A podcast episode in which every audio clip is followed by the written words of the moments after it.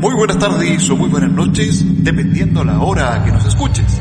Comenzamos un capítulo más de Nave Nodriza. Desde Santiago de Chile, Yarreón. Desde Ciudad de México, no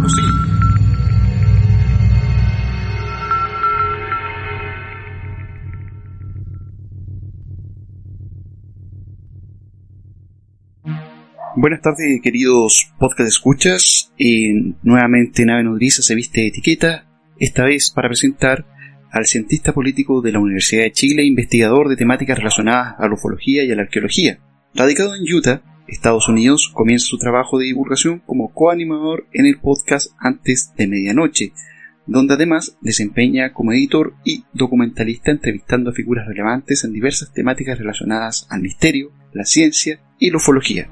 En el año 2020 forma parte del programa Destino Chile, de la serie Alienígenas Ancestrales de History Channel, episodio íntegramente dedicado a la casuística ufológica chilena y su proyección a nivel internacional. Su participación en distintos podcasts, programas de radio y televisión le han permitido en un par de años el perfilarse como una voz emergente dentro de la comunidad ufológica hispano-parlante. Nos encontramos con el señor Víctor Hidalgo. Vamos a comenzar entonces con las primeras preguntas.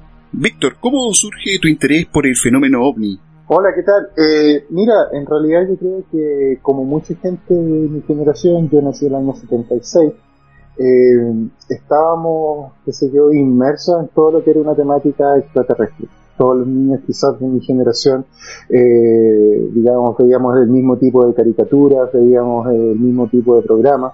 Recordemos que, bueno, por mi parte, yo naciendo en Chile, eh, cuando era niño existía la franja cultural obligatoria los días jueves y siempre habían documentales, digamos, a, la mano.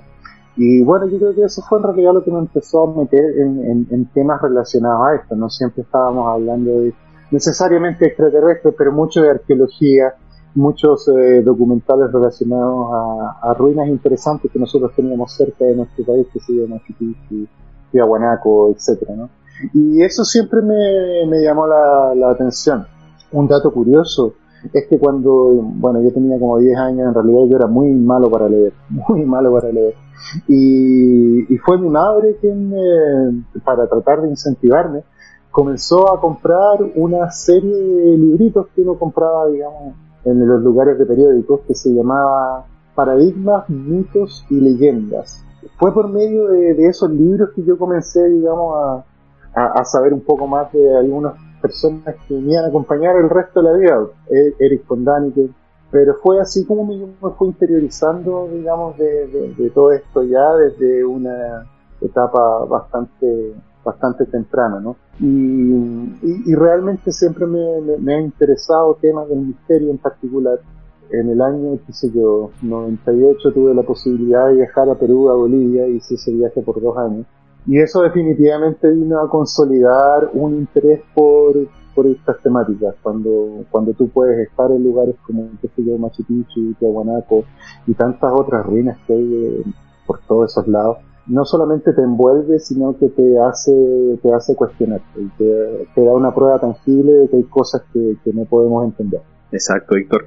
Eh, te queríamos preguntar también respecto a, bueno, has tenido una, una aparición bastante vertiginosa, por decirlo de alguna manera, desde que te conocimos, pudimos verte allí en, este programa eh, Alienígenas Ancestrales, en esta producción que tuvo que ver sobre todo con la con, el reconocimiento a casos de Chile, ¿cierto? Eh, donde tuviste ahí una, una aparición. Em, y, esto nos lleva también a, preguntarte también cómo ha sido, y de la mano un poco la pregunta anterior, eh, ¿a dónde apunta tu interés? ¿Cuál es tu, foco actualmente de, investigación sobre este fenómeno? Y de la mano también preguntarte si, si tienes alguna teoría de las, de las múltiples que existen dentro de, la, de las vertientes ufológicas en, la cual tú te inclinarías más para detectar de dónde, de dónde viene este, este tema o, de, o, qué hay detrás de este fenómeno. Claro, mira, eh, la verdad el tema de alienígenas ancestrales de Destino Chile fue una oportunidad eh, la cual lo aproveché lo mejor que pude. Yo llegué muy temprano a dentro de, lo que era el proyecto de hacer este documental, lo cual me permitió incluir bastante contenido. Ahora hay varias cosas que es importante tener presente cuando uno ve un tipo de producción como esta. Primero que nada, o antes que todo, Alienígenas Ancestrales es, eh, es un documental o un programa de documentales de los cuales son altamente especulativos. Es decir, la línea de trabajo del programa va por el lado de especular posibles razones, explicaciones, digamos, a ciertos fenómenos que encuentra en cada uno de sus episodios. Y creo yo que el programa de Chile no, no estuvo exento de esto. Ahora, yo cuando llegué allá fue porque anteriormente, como por un año y medio, estuve trabajando eh, con la gente del podcast antes de medianoche, a quienes les envío un, gran, un gran saludo. Señora Renata Constantín, David Casalasco, nosotros emitíamos desde Utah y tocábamos y abordábamos distintos temas de misterio, en los cuales la ufología, digamos, era parte de, de todas estas temáticas. Y fue precisamente por medio de, una entrevista que yo tuve la oportunidad de realizar eh, con un ufólogo reconocido acá en Estados Unidos, que finalmente él eh, tuvo la posibilidad de invitarme a trabajar con la gente de los alienígenas. Estaban buscando eh, personas a quien poder entrevistar y que tuvieran un poco mayor de conocimiento con, con distintas temáticas de lo que pasaba en Chile ellos estaban muy interesados en aquel momento de hablar acerca de, de, de todo lo que era la temática OVNI en particular. Ahí fue cuando tuve la oportunidad de hablar acerca del tema de los antiguos astronautas, que siguió todo lo que tenemos en cuanto a arqueología en el norte de Chile, todo lo que tenemos en el sur, que siguió con los Sednan, su cosmogonía muy particular. Y así se fue, se fue desarrollando eh, este, este programa. También tuve la oportunidad de participar, digamos, como, como un nexo en conseguir a los otros ufólogos que aparecen ahí. Ahí fue cuando conocí a Rodrigo Fuensalida, a Nicolás Verazaín y algunas otras personas que lamentablemente no, no pudimos eh, incorporar. Así que fue una experiencia bastante linda. En realidad lo, lo, más importante era poder perfilar a Chile en una producción internacional. Exacto. Y que la gente que jamás había escuchado acerca de la casuística ufológica en Chile se generaran quizás una idea acerca de, lo rica que es nuestra historia. Así que bueno, eso fue, fue parte de cómo llegué ahí. Con respecto a la segunda parte de la pregunta, eh, si es que tengo teorías, no tengo teorías, eh, realmente mi trabajo ha sido, lo he enfocado en lo que yo consideraba que faltaba o lo que a mí me costaba mucho encontrar, cuando al igual que mucha gente estaba buscando información. Eh, creo que particularmente en español, nosotros encontramos, que se yo, muchas personas que nos entregan su opinión acerca de un caso, pero no nos entregan la información del caso, es decir, hablar de los hechos, cuándo fue, dónde salió, por qué salió, etcétera. Eh, y ese es el foco del trabajo que yo realizo y creo que ha sido quizás una de las, de las claves por las cuales he tenido una relativa aceptación dentro, de, dentro del movimiento ufológico, llamémoslo así, o de la comunidad ufológica, es porque precisamente trato de enfocarme en eso, más que presentar hipótesis, eso se lo dejo a personas que son quizás mucho más capaces que yo. Encontramos eh, en, habla hispana, ya sea en España, en Latinoamérica, eh, una plétora de investigadores que han pasado décadas eh, elaborando sus propias teorías, de que van desde el negacionismo hasta que se la total aceptación quizás viene del lado de lo que es el contactismo y todo lo demás. Eh, creo que es un abanico muy, muy amplio, muy lindo y para el cual prefiero no casarme con ninguna teoría. Es, fácil hablar de datos científicos, pero en realidad tenemos que ser honestos. La ufología, y como yo lo mencionaba en algunos otros programas, eh, no tiene muchos datos científicos. El, uso científico, digamos, de, los datos de la investigación se basa en recopilar información, en tomar los testimonios de los testigos, etcétera, pero al momento de tratar de explicarlo, creo que por más de 70 años existe existe un vacío del cual no ha sido posible llenarlo como humanidad, no vamos a hablar de que los ufólogos no lo han podido llenar. Yo creo que en realidad la realidad del fenómeno aéreo anómalo o de la ufología va a venir de manos de la ciencia cuando nosotros podamos replicar algunas de las cosas que se están viendo en el cielo, algunos de los movimientos y sus características. Antes de eso, creo que en realidad todo es válido, siempre es bueno llevar tu cabeza contigo. Acá en Estados Unidos hay un dicho que dice que está bien ser de cabeza abierta, pero no lo suficientemente abierta como para que se te caigan los sesos. Y, creo que eso es válido. Genial. Buenísimo. Perfecto. Eh, Víctor, eh, bueno, centrándonos más eh, ahora en un caso más actual, ¿cierto? Que tiene que ver con este caso del Limit. ¿Cuál es tu mirada en cuanto a la información presentada por el New York Times respecto a este incidente ocurrido en el Limit? Sabes que, eh, como yo te comentaba anteriormente, eh, mi background educacional tiene que ver con la ciencia política. Yo soy cientista político de la Universidad de Chile. Exacto. Y cuando este caso sale a la luz, eh, me cautivó. Y me cautivó porque por primera vez había visto cosas que, yo creo que nunca antes se habían visto en la ufología. Primero que nada, el, el, asunto de que existía un programa secreto a nivel de defensa en los Estados Unidos que se llama ATIP, el cual estaba por más de 10 años analizando imágenes de fenómenos aéreos anómalos relacionados con la defensa de Estados Unidos. Eso fue lo primero que me llamó poderosamente la atención puesto que ya a partir de los años 70, cuando se finaliza Project Blue Book, eh, se cae en un oscurantismo quizás a nivel de estamentos oficiales en Estados Unidos con respecto a la investigación. Obviamente en esos 30 años salieron muchos casos, el caso de Bob Lazar, eh, el caso del Disclosure Project de Green, lo cual fueron unos increíbles eh, avances, particularmente en el caso del Disclosure Project de Green, donde logra eh, conglomerar a más de 54 personas relacionadas a defensa, los cuales todos dicen que ellos van a dar su testimonio y que ellos no tienen problema en testificar al frente del Senado. Y esto ya fue en el año 2000. Sin embargo, todo parecía venir de iniciativas privadas, de iniciativas civiles. Por lo tanto, cuando vi por primera vez este, este artículo en el New York Times, eh, me llamó la atención inmediatamente comencé a buscar toda la información que podía en aquel momento acerca de quiénes eran los protagonistas y qué era lo que estaban haciendo. La figura de Lizondo, yo creo, ese primer año, estamos hablando de cuándo, el 17 de diciembre del año 2017. Yo creo que hasta el año 2018 eh, su figura fue increíblemente importante y no es que lo sea menos ahora, pero él fue el primero que nos viene a entregar una perspectiva, digamos, desde el punto de vista militar de cómo se estaba observando eh, o estudiando este, este caso. Los videos del Nimitz para mí son bastante interesantes, primero que nada porque eh, vienen de estamentos de defensa, vienen de videos de pilotos de guerra, en su mayoría operando aviones F-18, lo cual es un estándar dentro de la, de la Marina de los Estados Unidos, y los cuales están equipados con eh, equipos de vigilancia de primera generación.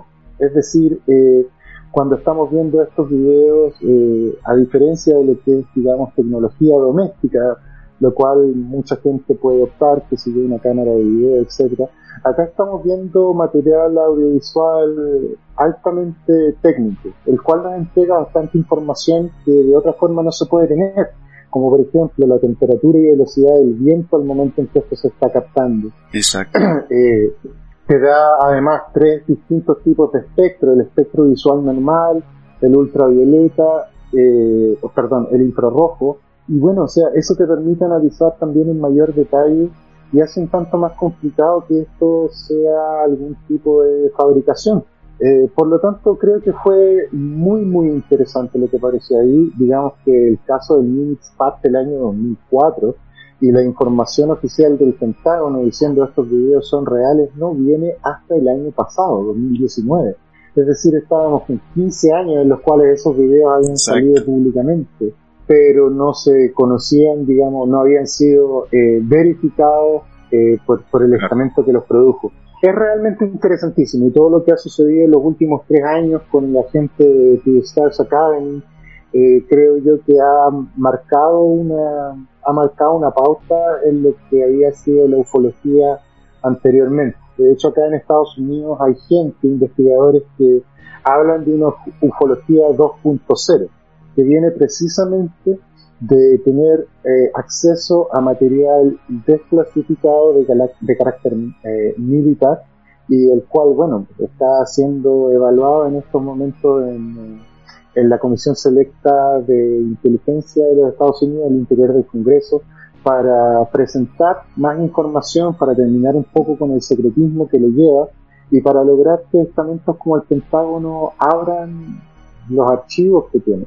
El gran problema que ellos tenían no es que no tengan información, sino que la compartimentalización, esa es la palabra, de, la forma en que ellos trabajan hace que muchos de estos informes simplemente se pierdan eh, en archivos a los cuales nunca nadie tiene acceso y la persona que tiene acceso probablemente no tiene interés por considerar lo que no es importante dentro del gran esquema de lo que es la defensa de un país. Y creo que sí, eso fue en cierta parte lo que a mí me llevó a reencantarme quizás con este proceso, puesto que es algo que no se ha visto. Yo he tratado de buscar información similar anterior a esta, en lo cual un estamento, digamos, tan importante en defensa como el Pentágono diga esto es lo que tenemos y, no lo he encontrado. Respecto justamente a esa, esa información, Víctor, eh, sabemos que viene el cambio de, administración en Estados Unidos en cuanto a presidente, eh, y la pregunta respecto a esto sería, ¿qué, postura crees tú que tomará ahora el gobierno de Estados Unidos con todo este tema de, desclasificación de documentos? ¿Crees que próximamente surja nuevo material desclasificado con la nueva administración, por ejemplo? Mira, yo no tengo duda que vamos a ver más material desclasificado. Ahora, lo que es importante es tener, eh, hacer una diferenciación entre lo que es el Estado y lo que es el gobierno. El Estado son todas las instituciones que forman a un gobierno y el gobierno por sí, digamos, es la administración temporal de este Estado basado en el voto democrático. ¿Por qué hago esta salvedad? Porque muchas veces hablamos acerca de gobiernos o un gobierno, digamos, escondido detrás de lo que puede hacer el presidente o no. Y tenemos que considerar que muchos de estos estamentos, particularmente los estamentos de defensa, eh, realizan planes de investigación y de acción, digamos, los cuales se mantienen en el tiempo y van mucho más allá de los cuatro u ocho años que pueda estar un presidente en la oficina oval. En el caso de Estados Unidos yo estoy convencido de que vamos a seguir viendo eh, mayor cantidad de videos, mayor cantidad de testimonios no podría realmente decir cuál es, digamos, la, línea que va a tomar la administración de Joe Biden, porque está muy nuevo, pero no tengo duda de que vamos a ver más cosas viniendo de, de estamentos de defensa. Perfecto. En la última semana han surgido imágenes respecto a observaciones de piloto donde aparece un objeto de forma triangular captado muy de cerca de un avión. También hemos oído sobre avistamientos de objetos que surgen desde el océano. ¿Qué información tienes tú al respecto, Víctor? Mira, yo creo que lo que pasó, eso fue en diciembre 2 y diciembre 3. En diciembre 2, en la revista debrief.org, sale el primer eh, artículo en el cual hablan de, la, de, estos dos reportes. Este artículo fue muy importante y fue muy importante puesto que no solamente nos hablaba de eso, sino de dónde la información había salido.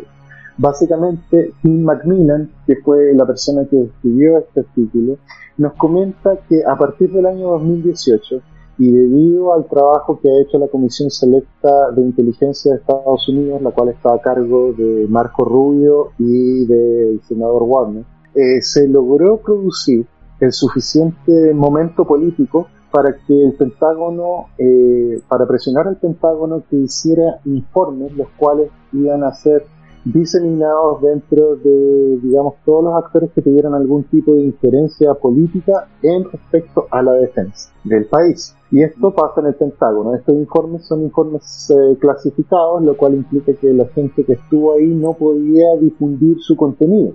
Eh, sin embargo, la historia que nos cuenta Macmillan es de cómo estos reportes comienzan a circular al interior de las intranets, es decir, las internets internas que tienen estamentos como la Marina de los Estados Unidos, la CIA o el FBI.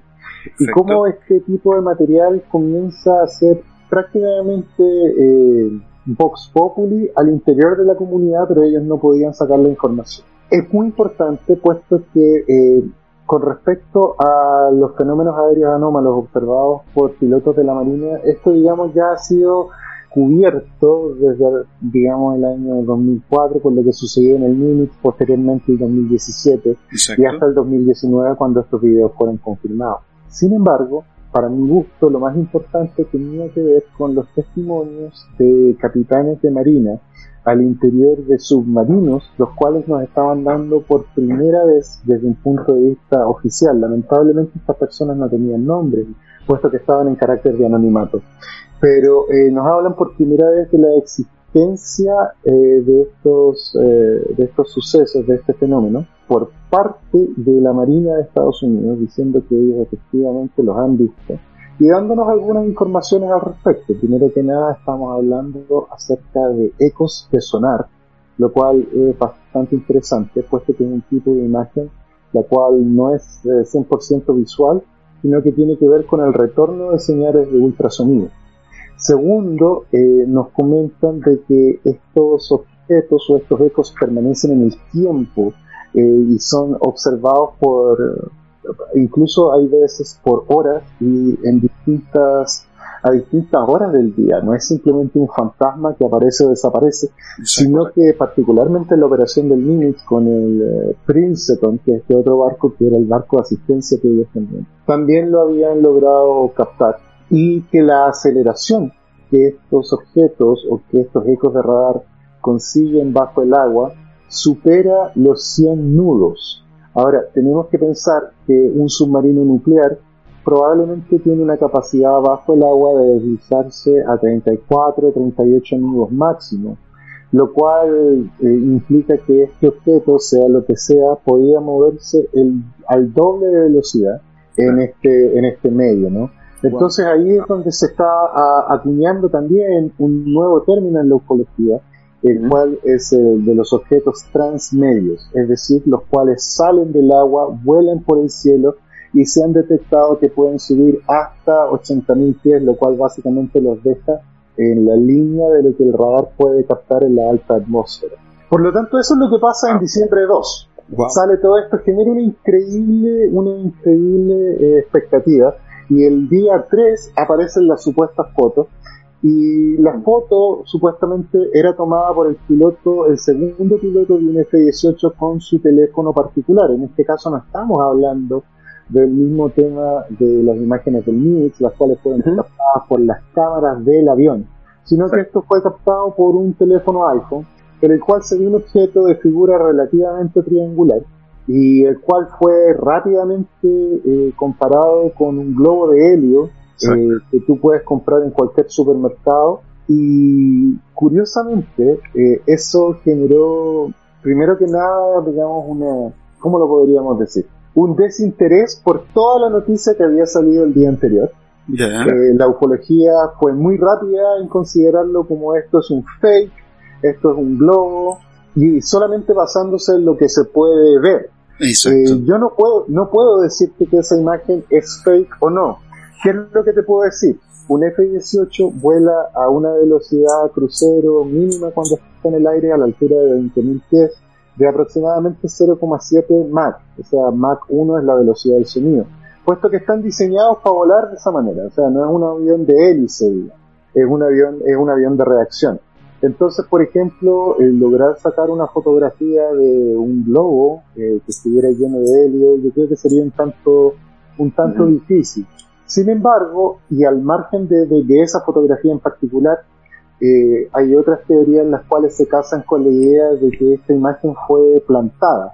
Y fue plantada para desviar información de lo que se había dicho el día 2, en lo cual habíamos encontrado, como te decía, por primera información relevante eh, acerca de estos objetos eh, submarinos no identificados y de cómo en la Armada, en la Marina de los Estados Unidos, esto ha sido, digamos, un secreto a voces por mucho tiempo, el cual no ha salido en la media. Se terminó desviando ahí un poco la, información a, ese, punto. O sea, yo creo que al menos el tema del, de la imagen, sí, en, la forma sí podríamos coincidir que pareciera que fuera ese globo del que se habla, ¿no? Que tiene incluso la imagen de Batman, ¿no?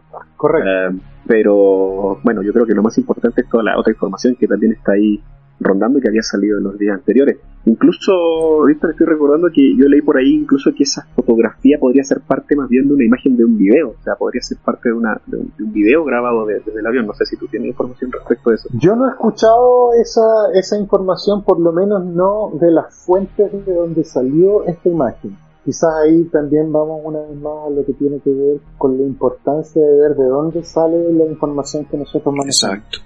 Eh, en el caso de lo que pasó con Dibri, sale la foto y digamos esto queda ahí. No, no, no se hace una mayor investigación en profundidad. Si es que es un video o no es un video, bueno, realmente yo no lo sé. Lo interesante de esa imagen es que esta imagen también eh, no es una imagen no es una imagen militar clasificada, es una imagen privada, tomada con instrumentos domésticos. Por lo tanto, eh, no le puedo dar, digamos, la misma quizás importancia que se le da a una imagen militar, la cual está grabada en una cámara infrarroja, en la cual es mucho más fácil quizás poder discernir entre lo que se está viendo. Sobre todo cuando estamos viendo cosas que están a una distancia considerable y que han sido grabadas con un eh, medio móvil el cual está bueno volando bastante rápido en este caso el avión como te hablaba acerca de, la velocidad que puede que puede llegar. Así que creo que es interesante creo que es muy interesante seguir manteniendo la mente abierta eh, a ver qué es lo que puede salir después de eso. Pensemos que al momento en que ya estoy yendo un poquito más atrás al momento en que Luis Elizondo sale del Pentágono con estos tres videos, los cuales posteriormente ha sido el señor Christopher Mellon quien ha dicho que él los ha traído desde el Pentágono, se hacía hincapié, primero que nada, en que los videos no estaban completos, sino que los videos se entregó lo que te podían mostrar. Es decir, eh, hay otras partes de esos mismos videos las cuales no fueron, no fueron desclasificadas. Ahora, eh, Elizondo y compañía, viniendo desde el Pentágono, nos dice, nosotros hemos visto muchos más videos que los que salieron los tres videos que conoce la gente. Y la razón por la cual muchos de estos videos, así como también parte de los videos conocidos, siguen siendo secretos, es porque eh, tienen algún tipo de relación con eh, seguridad nacional, en el sentido de que han sido tomados en áreas de guerra o áreas de conflicto en las cuales todavía existe presencia americana. Por lo tanto, eh, entregar esa información podría ser sensitiva no solamente para, digamos, el público americano, sino para el público internacional, y por eso se han mantenido secretas. Por eso yo creo que en algún momento efectivamente vamos a tener mayor cantidad de, videos oficiales que comiencen a ver la luz pública. Exacto, se seguirá desclasificando entonces probablemente más información en los próximos meses, eh, Víctor. Eh, otra de las actividades que hemos visto que se ha estado realizando en este último tiempo han sido algunos eh, videos testimoniales en cuanto a la teoría cuántica y el cómo este fenómeno tendría relación con las apariciones y modo de manifestarse de los ovnis. ¿Podrías hablar más sobre este tema, Víctor? Claro, eh, cuando en, una pregunta anterior me estaba hablando acerca de cuáles son las opiniones que yo tengo al respecto de esto. En realidad, yo creo que la opinión más aceptada es que este fenómeno no lo vamos a lograr entender a cabalidad hasta que se pueda replicar lo que se está viendo en video y en testimonio. Si hacemos una pequeña, una pequeña vista histórica, en algún momento los griegos, cuando no entendían el electromagnetismo y la electricidad, eh, asumían que el dios Zeus era quien enviaba los rayos a la Tierra es una explicación mitológico-religiosa para tratar de explicar un fenómeno del cual ellos, debido al conocimiento que había en esa época, no, no, tenían otra manera de explicarlo. Y con la ufología es algo similar. En aquellos videos testimoniales que tú hablas, particularmente en la segunda conferencia de GIFAE, yo hablaba acerca de una analogía que tiene que ver con el momento que tiene la, la ufología ahora y cómo, cómo es similar a la figura del alquimista en la, Edad Media, digamos, el alquimista eh, tenía un, observaba algún tipo de fenómeno el cual no podía explicar y trataba de llenar los vacíos de conocimiento con otro tipo de explicaciones, explicación mitológica, explicación metafísica, y trataba de replicarlo y documentarlo lo mejor que pudiera. Ahora, el trabajo del alquimista definitivamente es la base de la química orgánica que nosotros conocemos el día de hoy a la cual se le aplicó un método, la cual se le aplicaba estudio y bueno, es lo que conocemos el día de hoy.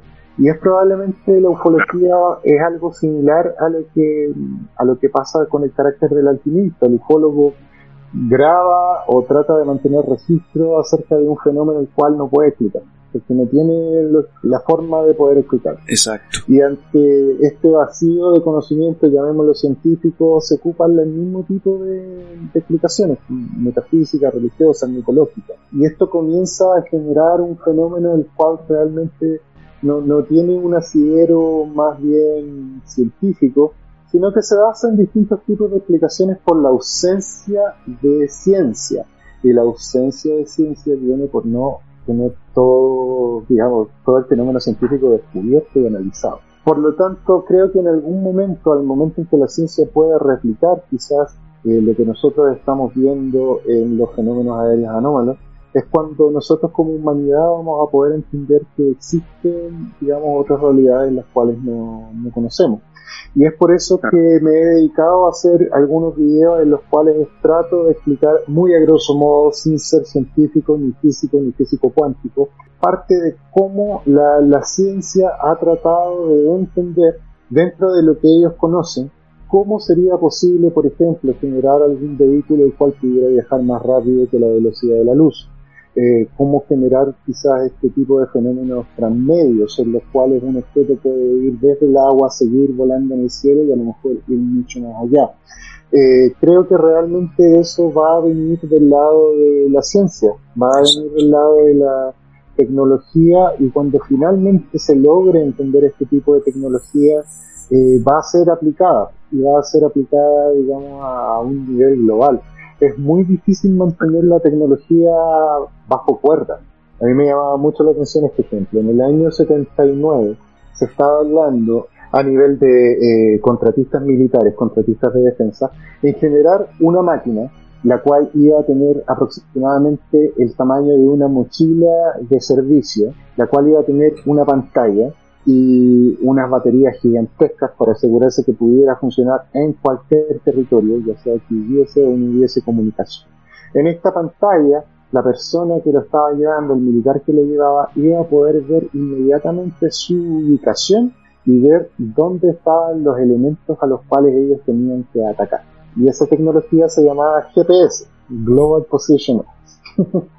y esto el día de hoy lo tenemos en nuestros teléfonos, todos. Entonces, digamos, el uso de la tecnología siempre eh, se le trata de buscar la aplicación militar, primeramente, y ya una vez que se logra establecer esta tecnología y todos, digamos, los parámetros en los cuales se puede ocupar, necesariamente debe ir al lado de los privados para tener aplicaciones domésticas. Y yo creo que en algún momento vamos a ver cosas por el estilo. A lo mejor va a tomar cientos de años eh, para que la humanidad pueda entender esto pero hay cosas que también te dejan con, eh, digamos, algún tipo de, de, sensación quizás de que esto puede estar mucho más cercano. O sea, en estos momentos estamos hablando de desarrollar, por ejemplo, computadores cuánticos. O sea, en algún momento, a lo mejor en 15, 20 años, el laptop que nosotros tenemos acá va a tener una capacidad 100, 200, 300 veces o incluso exponencial de procesar datos mucho más grande que lo que tenemos el día de hoy.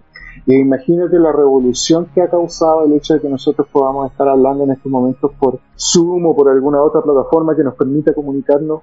Entonces creo yo que realmente va a venir del lado de la tecnología, va a venir del lado de la física y va a, vamos a poder entender cómo esta cosa funciona cuando podemos replicar algo similar a lo que hemos estado viendo desde hace ya más de 70 años.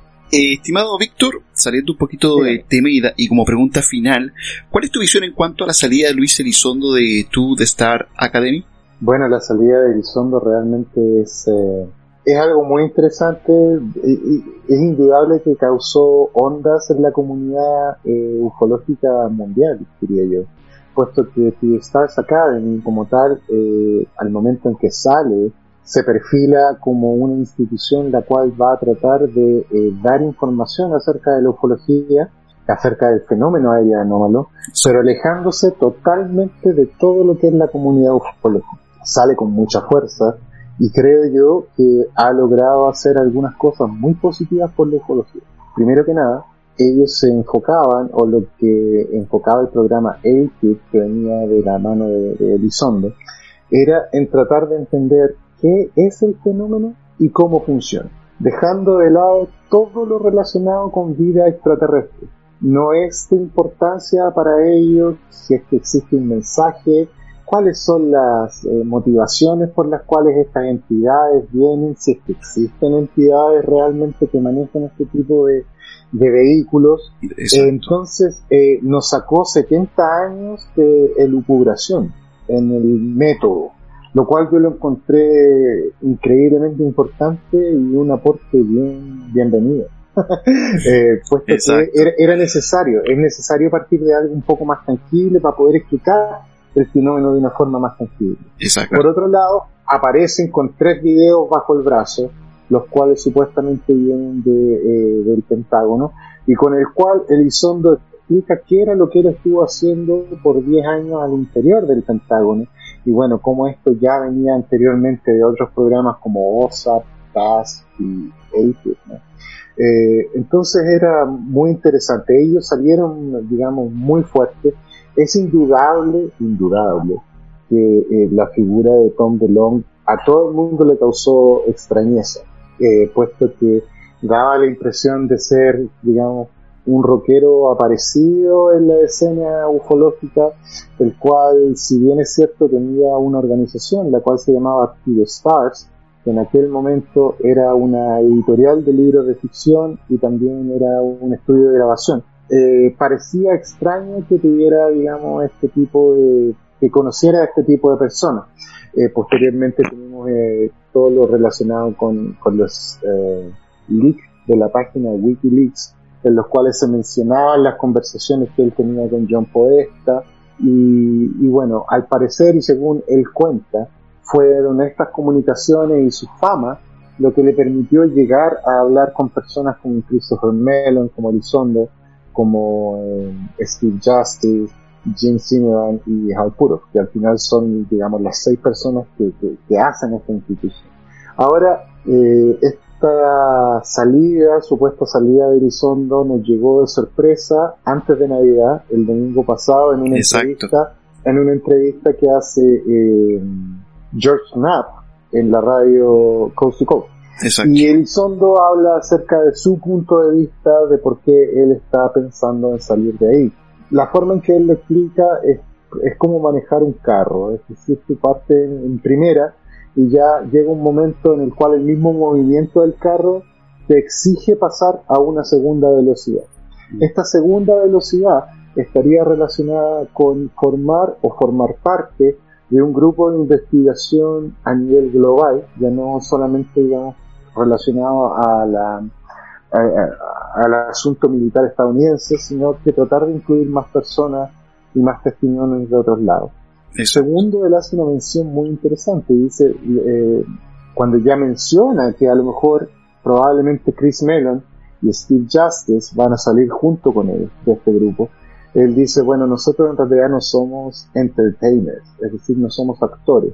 Y eso es súper interesante puesto que parte de lo que de las metas que tenía The Stars Academy era eh, promover entretenimiento, lo cual vino de parte de las dos temporadas de la serie Unidentified, la cual, ah, a pesar de haber tenido una muy buena mm, aceptación, digamos, por la media especializada, no tuvo la respuesta que ellos esperaban de, parte del público en general. Quizás en, gran parte por, porque el formato era muy era muy distinto a lo que hemos visto en programas, digamos, de multimedia relacionados con extraterrestres. O sea, estoy pensando en Ancient Aliens, estoy pensando en UFO Files, que son mucho más marqueteros, en el que tienen animación. Y, Exacto. El, Claro, eres mucho más, más fabricado. El caso de los videos de, de, de Elizondo en Unidentified eran mucho más eh, crudos. Era, su, su, postura era él y la cámara entrevistando gente y bueno, el resto son imágenes de drones del carro manejando de un lado a otro. Entonces es entendible como para alguna gente puede ser quizás un poco lento, quizás un poco soso, sin embargo, yo encuentro que es uno de los programas documentales que ha entregado la mayor cantidad de información, por lo menos del lado de los testimonios reales de las personas que estuvieron en el Limits y de las personas que estuvieron en el Príncipe. Entonces, él decía que, bueno, básicamente esa parte está agotada, en el sentido de que se tienen que mover a hacer otras cosas. Yo creo que el, el proceso de desclasificación definitivamente ha venido de parte de estas tres personas. Ha venido de parte de Elizondo hablando de qué fue el programa que ha corrido y toda la información que nos entrega de, con respecto a la forma en que ellos estudian el fenómeno. Por otro lado, teníamos a Chris Mellon, 12 años, más de 12 años trabajando directamente con el Congreso Americano en temas de defensa y también heredero, lo cual no es menor, de la fortuna de la familia Mellon, que son banqueros de Pensilvania, los cuales comienzan a generar su capital en el año 1900 haciendo importaciones de petróleo desde el Medio Oriente. Y ha sido esta empresa la cual ellos fundan la que fue la base de lo que en los años 70 se conoce como Chevron, Chevron Exxon. Entonces estamos hablando de una dinastía financiera la cual se ha extendido por más de 100 años y que está relacionado con eh, puntos específicos de la defensa de Estados Unidos. O sea, por algo estaban en el Medio Oriente realizando todo lo que han estado haciendo desde los años 80.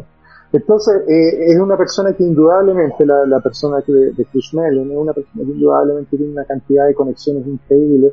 Ciertamente no está motivado, digamos, por el dinero que pudiese generar por hacer alguna película o no y su información, creo yo, o, su motivación es genuina con respecto de ser el motor que va a llevar o que ha logrado llevar la desclasificación desde el área militar de defensa al público en general. Y por otro lado teníamos a Steve Justice, más de 20 años trabajando para Lockheed Martin Scanworks, que digamos es la división secreta de defensa, de contratista de defensa de Lockheed, y el cual cuando sale la primera vez hablando en la famosa convención de Seattle del 2017 cuando se presenta to Stars Academy él eh, tiene interesantes declaraciones es decir que la tecnología que nosotros hemos visto en los objetos que se han grabado en el NIMS ya está disponible o estaría disponible dentro de muy poco tiempo y que él quiere realizar un vehículo el cual funcione con ese tipo de tecnología y hace digamos un una presentación acerca del diseño que él cree que podría ser lo más factible, ¿no? Entonces, eh, era un grupo increíble, a mí no me extraña que probablemente la misma presión de haber estado trabajando con una estrella del rock, la cual tuvo, tuvo más de algún problema de protocolo eh, en algún momento. Cuando él llega a la ufología, él viene, viene como es, o sea, es decir, como un rockstar. Del mundo de la música, claro. Claro, y por ejemplo en el año 2017 él hizo un podcast en Joe Rogan Experience, el cual, en el cual definitivamente se salió de formato, hablando muchas cosas que no debería hablar, hablando muchas cosas que están más relacionadas al rock and roll que a la ufología seria, y eso, digamos, le, causó, le causó granjearse bastantes enemigos. De hecho, el día de hoy tú no puedes encontrar ese podcast. Ah. ya no está al aire. Por otro lado, cuando salen los links de, Wikipedia, él no solamente menciona la figura de, John Podesta, la cual es una figura política importante, pero también menciona la figura de actos militares con las que él había estado hablando, y obviamente por canales que no son seguros, cualquier persona te puede hackear un mail. Entonces eso también se consideró como una desinteligencia, llamémoslo de esa manera, de su parte y la falta, digamos, de conocimiento de cómo manejarse en el ámbito eh, de tecnología, en el ámbito de defensa y en el ámbito de los contratistas de defensa del Pentágono, en lo cual eh, el secretismo es realmente importante. Entonces, creo yo que es probable que después de tres años de trabajar juntos, eh, esta, esta figura, digamos, esta, esta diferencia de caracteres, mm. naturalmente iba a llegar a un punto en el cual eh, iba a haber, digamos, un quiebre. Y es interesante ver qué es lo que va a pasar con las otras personas que supuestamente aún quedan a bordo. Exacto. Tenemos a Tom DeLong, tenemos por otro lado a Jim Semivan, el cual es un fantasma dentro de la institución de Two Stars Academy. Nadie lo conoce, si tú buscas información en internet, es muy poca la información que tú puedes encontrar acerca de su biografía, que no venga de la página de Two Stars Academy. Eh, yo no lo he encontrado en Wikipedia, por ejemplo. A las otras personas sí las pueden encontrar, pero ponte tú, este señor no está. Entonces, eh, no se sabe realmente cuál es su función al margen de ser vicedirector. Y por otro lado, tenemos a Harold Kurov, Al Puro, recordemos, un científico de la Universidad de Stanford, el cual a partir de los años 70 ha estado realizando estudios pagados por el Pentágono en materias las cuales son les cuesta encontrar científicos que estén dispuestos a hacer esta investigación. Por ejemplo, en los años 70 él estaba relacionado con el SRI, que es el Stanford Research Institute, realizando lo que era el programa que posteriormente se conocería como Stargate, en el cual el Pentágono estaba tratando de averiguar cuál es la, la veracidad de eh, los instrumentos psíquicos o los experimentos psíquicos para transmitir información y bueno, ahí teníamos figuras como a Uri Geller doblando sus cucharitas, eh, Ingo Swan y otros tantos. Y posteriormente, durante los años 80, este señor Puro mantiene su trabajo como un investigador eh, particular, privado, trabajando para el Pentágono o para otros subcontratistas. Muchas veces no es el Pentágono mismo el que lo contrata, sino el que se ganó el proyecto del Pentágono subcontrata servicios. Exacto. Y, y lo tenemos una vez más a partir del año 1994 como uno de los investigadores centrales del famoso Skinwalker Ranch, el cual está acá en Utah, con una organización eh, pagada por el señor eh, Robert Bigelow, la cual se denomina NICS, el National Institute for the Development of Science, el cual funcionó por más de 10 años. Y después tenemos a Puro una vez más como parte de the Stars Academy, entregándonos el año 2018 la información de la famosa, el famoso análisis de la muestra metálica llamada Art Bell, la cual le llega a Art Bell, que era, digamos, un, un personaje radial. Esta muestra llega en forma anónima, supuestamente relacionada con una con un choque de un objeto volador no identificado. Este señor la tiene por una cantidad de años, posteriormente se la vende a Linda Moulton Howe, que él la tiene por 15 años, y esta señora se la vende de nuevo a The Stars Academy por 35 mil dólares, según ella, para costear los estudios metalúrgicos que hizo durante el tiempo que ella lo tenía. Y finalmente tenemos el año 2018 a un Harold Puro diciéndonos que esta muestra, después de haber sido analizada, correspondía a un metamaterial lo cual es básicamente un material que puede eh, alterar campos o ondas electromagnéticas, eh, dando nombre, dando nombre a, la palabra metamaterial, metamaterial. ufológico, pero yo te he escuchado decir ahí que hay una, una variante mal llamado, metamaterial. metamaterial material exótico es material exótico eh, eh, una de las partes de To Stars Academy era un proyecto, el proyecto que ellos conocían como Proyecto Adam, eh, o lo dan a conocer como tal, el cual es encontrar a personas que dicen tener materiales los cuales, los cuales hayan sido recuperados de un choque o de un aterrizaje de uno de estos objetos anómalos, ¿no? aéreos anómalos. Entonces, bueno, volviendo a todo lo que es la pregunta, yo creo que es natural que haya existido este quiebre, creo que no sabemos realmente quiénes están o quiénes se van a quedar a bordo de Tibet Stars Academy. Pareciera ser claro que por lo menos Lidia Elizondo no va a estar ahí. En enero, en enero del próximo año estamos esperando una declaración oficial que venga de Tibet Stars Academy en la cual ah, ya sepamos cuáles van a ser los destinos y las formas de trabajo. Me parece raro también que no vaya a haber eh, algún tipo de colaboración entre estas personas, porque pensamos en una institución, pensamos en Stars Academy, pero en realidad es un grupo de personas que comenzó a trabajar hace cuatro años atrás y los cuales probablemente van a seguir teniendo ese, digamos, afiato técnico de, de, poder compartir información. Yo no tengo duda que tenían la misma meta. Eh, mucho se, se, se, discute acerca de que la intención era solamente hacer un negocio y el negocio de los ovnis y tal. Yo personalmente no conozco a nadie que se haya hecho millonario con los hombres. No conozco a nadie.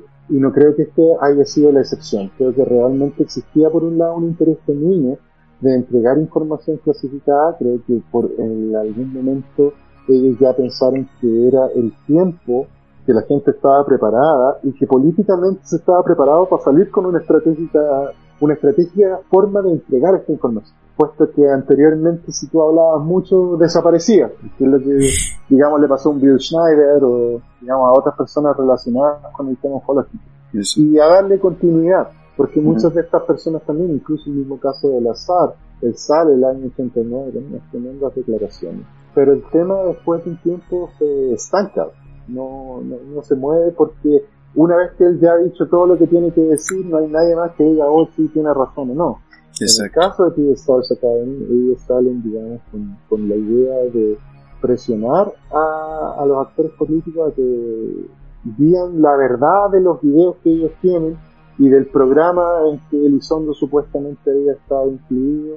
Y creo que han sido bastante exitosos en hacer eso durante tres años. Está por verse qué es lo que vamos a ver del señor Elizondo y compañía eh, en el 2021.